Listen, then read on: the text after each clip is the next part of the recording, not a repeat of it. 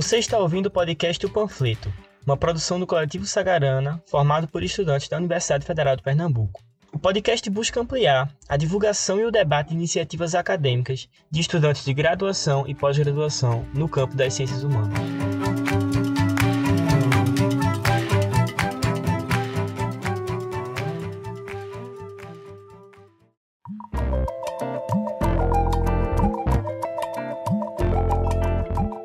Recebo hoje aqui no panfleto Olivia Oliveira, que vai conversar um pouquinho com a gente sobre a atuação dela. E já queria dar boa tarde. Tudo bem, Olivia? Tudo certo? Tudo bem, Luiz, e contigo? Tudo tranquilo. É, a gente sempre no início pede, né, para o pessoal se apresentar, falar um pouquinho de si, onde é que atua, onde é que estuda, o que faz mais ou menos, para depois a gente explorar com mais profundidade, assim, esses assuntos. Ah, meu nome é Olivia Oliveira e eu faço o PIBIC há um ano. Agora eu vou entregar o relatório final com a professora Cristine Dabar. A minha área de atuação é a zona canavieira pernambucana. Nesse exato momento eu estou no sexto período, durante a pandemia. E assim, eu, obviamente, como todos os projetos de PIBIC, eu faço parte do subprojeto da professora. E o meu projeto, ele é uma análise dos processos trabalhistas da Junta de Conciliação e Julgamento de Escada de 1974 a 76. Aí as relações de trabalho entre empregadores e os empregados da zona canavieira. Eu queria que tu falasse um pouquinho, dá-se uma aprofundada né, nesse, nesse teu projeto de PIBIC, nesses temas. Acho que a documentação, provavelmente, tu tá usando o Laboratório de História e Memória da, né, da UFPE. E, e, no caso, trazer esses detalhes, né? Onde é que tu encontra essa documentação, o que tu encontra na documentação, quais são algumas hipóteses que talvez tenham surgido a partir dessa pesquisa, assim, como é que é esse andamento todo.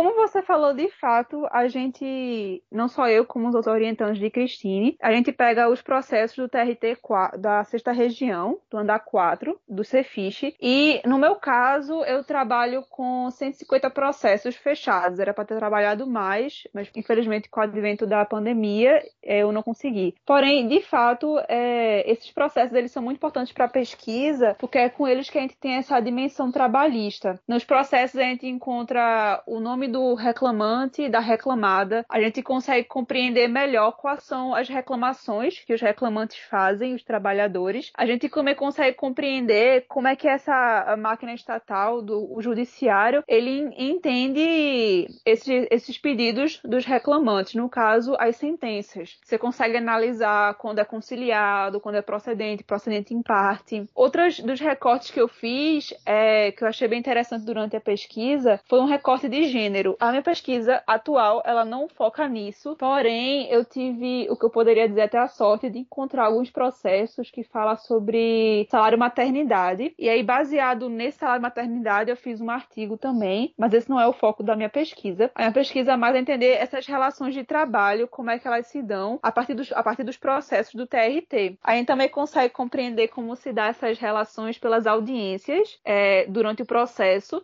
Geralmente os processos eles são pequenos, eles são 15 a 30 páginas, alguns excepcionalmente podem chegar a 60. Eu já peguei um de 181 páginas, que foi o salário maternidade, com várias audiências. E assim, essas audiências elas são bem interessantes de se pensar, porque é nela que você vai conseguir ter quase uma história narrada, eu poderia até dizer assim, em que você consegue ver como é que se dá essa relação, as diversas violências entre os empregados e os empregadores. E dentre essas violências, por exemplo, eu encontrei um processo específico de 74 que ele vai trazer trazer a questão da ameaça e da coação do prepoente da, do empregador e nisso eu percebo durante o processo que o Estado, no caso o juiz, o judiciário, eles passam por essa ameaça batida, mesmo tendo sido uma coação para o trabalhador trabalhar no momento que ele não queria. Não queria não porque ele não tivesse vontade, mas porque ele não tinha sido pago pelos outros dias de trabalho, então ele não iria pagar naquele dia. E essa ameaça foi feita com um revólver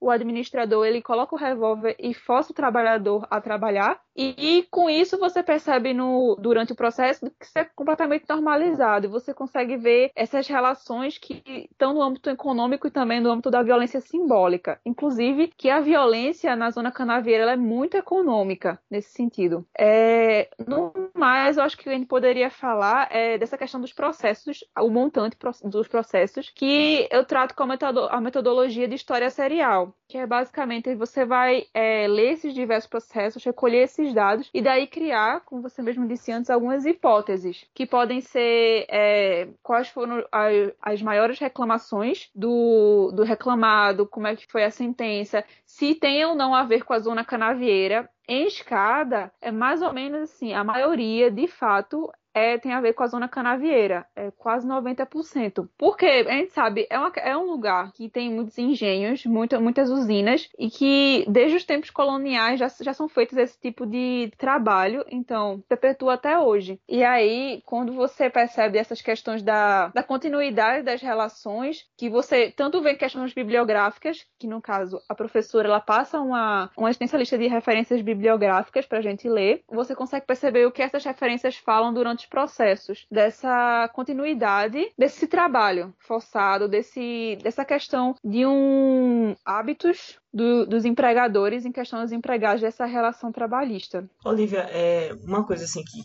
que, que chama atenção, assim, no que tu disse, acho que do, dois pontos, né? Que é, é isso que tu chamou de, de violência econômica, né? Essa, essa, essa presença de, de, de uma reação, uma ação e reação muito violenta nesse espaço da, desse espaço rural canavieiro, assim. E te peço se tu puder falar um pouquinho mais sobre isso. E outra coisa é, é essa questão da, de como a, a, estrutura, vamos dizer assim, da, da, da conciliação, né, da, da, da reclamação nas juntas, ela de certa forma já é prevista nessa, nessa estrutura de, de poder dessa relação com, com, os, com, os, com os empregadores, né? Que talvez em algumas situações pode ser até mais, mais conveniente pagar uma multa ou então deixar de pagar o, o trabalhador durante muitos anos e lá na frente cumprir uma audiência ali e tudo mais, do que cumprir com os direitos, assim. E às vezes a gente vê certas relações até com, com o nosso presente, né? De, de relações trabalhistas que são descumpridas ou, ou são, são judicializadas para enfraquecer o trabalhador e tudo mais. Sobretudo nesse momento em que até a legislação trabalhista começa a sofrer um desmonte, uma precarização maior, para flexibilizar mais essas relações, assim. Então,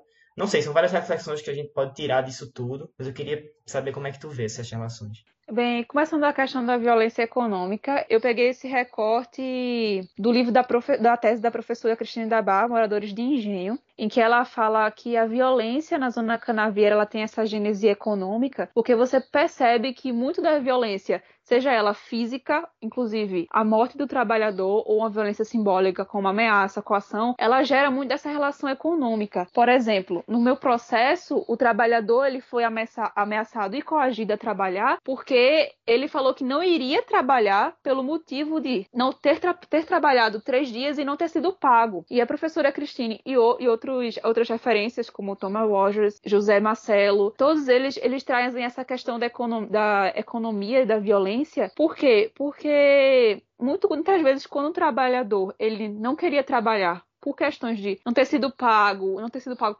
pelas férias, 13 terceiro salário ou qualquer outra remuneração, eles eram coagidos a fazer isso. E quando eles iam para a justiça pedir os seus direitos, por justamente não terem sido pagos, não terem é, tido algum tipo de indenização, muitas vezes os empregadores eles coagiam o trabalhador, às vezes quase inclusive a família era um risco para a família, e então então o trabalhador desistia do processo. É isso que quando eu quis falar da questão da violência com a gênese econômica é nesse sentido. Muitas das violências simbólicas e físicas giram em torno dessa gênese econômica. É, e falando dessa questão da conciliação, você tocou num ponto bem interessante, pelo menos em escada, a maioria das sentenças que eu vi até agora foram de conciliação, o que dá uma sensação de que alguma coisa está dando certo. Porque se as duas partes se conciliam, então é porque as duas partes saíram felizes, no caso, nessa sensação que dá. Sendo que quando você lê os processos, você percebe que essa conciliação, ela pesa muito para o trabalhador. Muitas vezes o trabalhador pede uma quantidade X de remuneração pelas coisas, pela, pelas, pelos pedidos que ele fez, e ele recebe uma quantidade que pode equivaler a metade, ou muito menos do que isso, ou até um pouco mais. Então, assim, é como você disse, essa questão do empurrar com a barriga, nesse caso, né? O empregador, ele empurra com a barriga os direitos trabalhistas porque provavelmente no fim sabe que pode ganhar nesse sentido. É bem interessante esse ponto de vista, porque se não me falha a memória, é, a questão dos procedentes e procedentes em partes para o reclamante são baixíssimos, ou seja, a probabilidade do trabalhador ganhar é muito pequena. E quando você vê isso, é porque a conciliação é muitas vezes o processo ele se estende por um ano ou inclusive mais de um ano e o trabalhador entende que é melhor logo pedir essa, esse conciliamento entre o empregador e o trabalhador. Não é vantagem para ele, mas sabe que a coisa que o processo pode se estender por anos e anos e precisa de dinheiro agora. E aí é uma coisa que eu achei bem interessante nos processos é que alguns processos é, tratam da questão de que o trabalhador vai para vai pedir, vai para a justiça e quando sair, ele provavelmente vai sair desempregado, porque o empregador não quer mais ele. Ou então, em até alguns processos que eu li, o empregador ele oferece de volta o emprego para o trabalhador. E com isso, essa com essa devolução ao emprego, ele simplesmente diminui muito a indenização. Então, um exemplo, uma indenização que deveria ser de mil cruzeiros pode chegar a 200, 300 e o emprego de volta, entende? Então, assim, a verdadeira perca dessa indenização. E quando você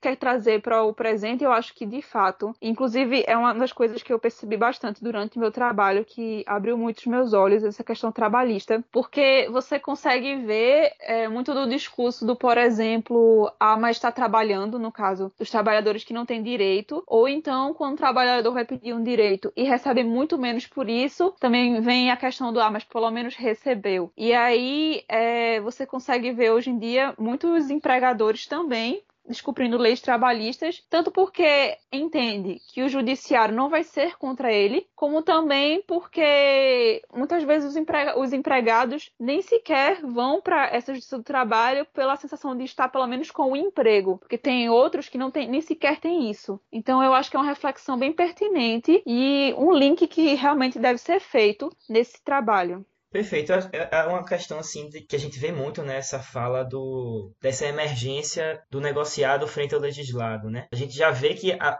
a legislação, enquanto uma, uma atuação maior das varas de conciliação e as antigas juntas, né, já tem esse problema, assim, das vezes a, a gangorra vai mais pro lado dos empregadores por conta dessa força quando, quando isso judicializa, né? Você tem um corpo jurídico de proteção de advogado e tudo mais um pouco maior. E, sobretudo nesse momento que a negociação pessoal entre o empregado e o patrão, ela ganha uma preeminência, aí é que essas relações talvez fiquem ainda mais desiguais de negociação. Né? E, Oliver, só partindo para uma última pergunta, eu acho que pode ser uma última pergunta, que é o seguinte: a gente tem né, essa documentação no, no, no arquivo do, do TRT da sexta região no, no que corresponde a várias, várias cidades do estado de Pernambuco e, e suas respectivas juntas de conciliação. Tu estás trabalhando com escada. É, é um trabalho com essa documentação que ele é inédito até o momento. Tem um pessoal que já trabalhou com escada especificamente. Eu sei que existem trabalhos lidando com várias juntas do Estado. Mas como é que tu tá dialogando? Assim, tu consegue se amparar em outros trabalhos anteriores ao teu para entender melhor? Ou realmente é um, um, um olhar para essas fontes que é novo, assim?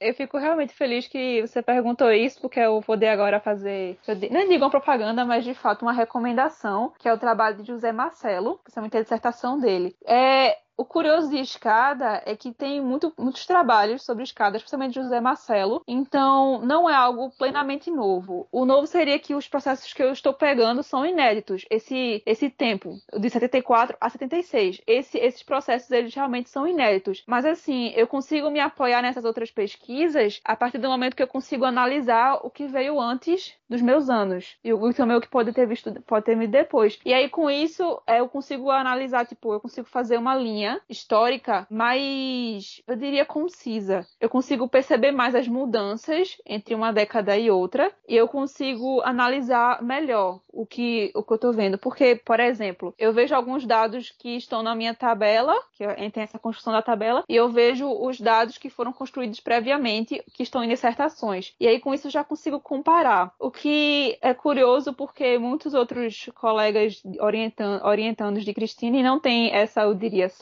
que é principalmente um caso de Goiânia, que é até o espaço é muito inédito. Mas assim, é, todos os processos que eu pego, eles realmente só foram vistos até agora, pelo menos partindo dessa análise que eu faço com história serial e dessa, da forma como eu analiso, foram até agora feitos só por mim. É, é, é tanto que a gente teve que, inclusive, tirar eles, colocar ele nas caixas, porque eles não estavam ainda nas caixas. Teve um trabalho de catalogação, né, associado a isso. É. Perfeito. Olivia, eu te agradeço pela tua presença no panfleto hoje. Tem sempre aquele, aquela lembrança final para quem ouve de que teu e-mail vai estar aqui embaixo, na, embaixo, em cima, não importa ao lado, aonde estiver a descrição do, do podcast, o pessoal pode ver o teu e-mail para poder tirar alguma dúvida, querer trocar uma ideia, pedir uma recomendação, dar uma recomendação que seja. Eu acho que é, essa conversa, para além do tempo do podcast, ela é importante, né?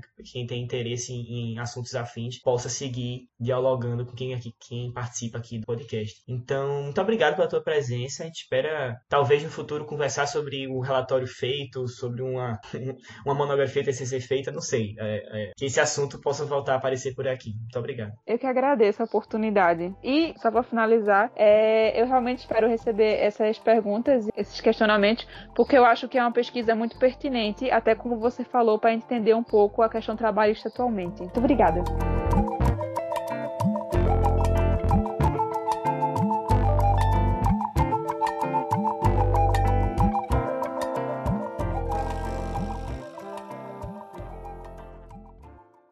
Panfleto é uma iniciativa do Coletivo Sagarana, apresentado por Luiz Vinícius Maciel e editado por William Freitas.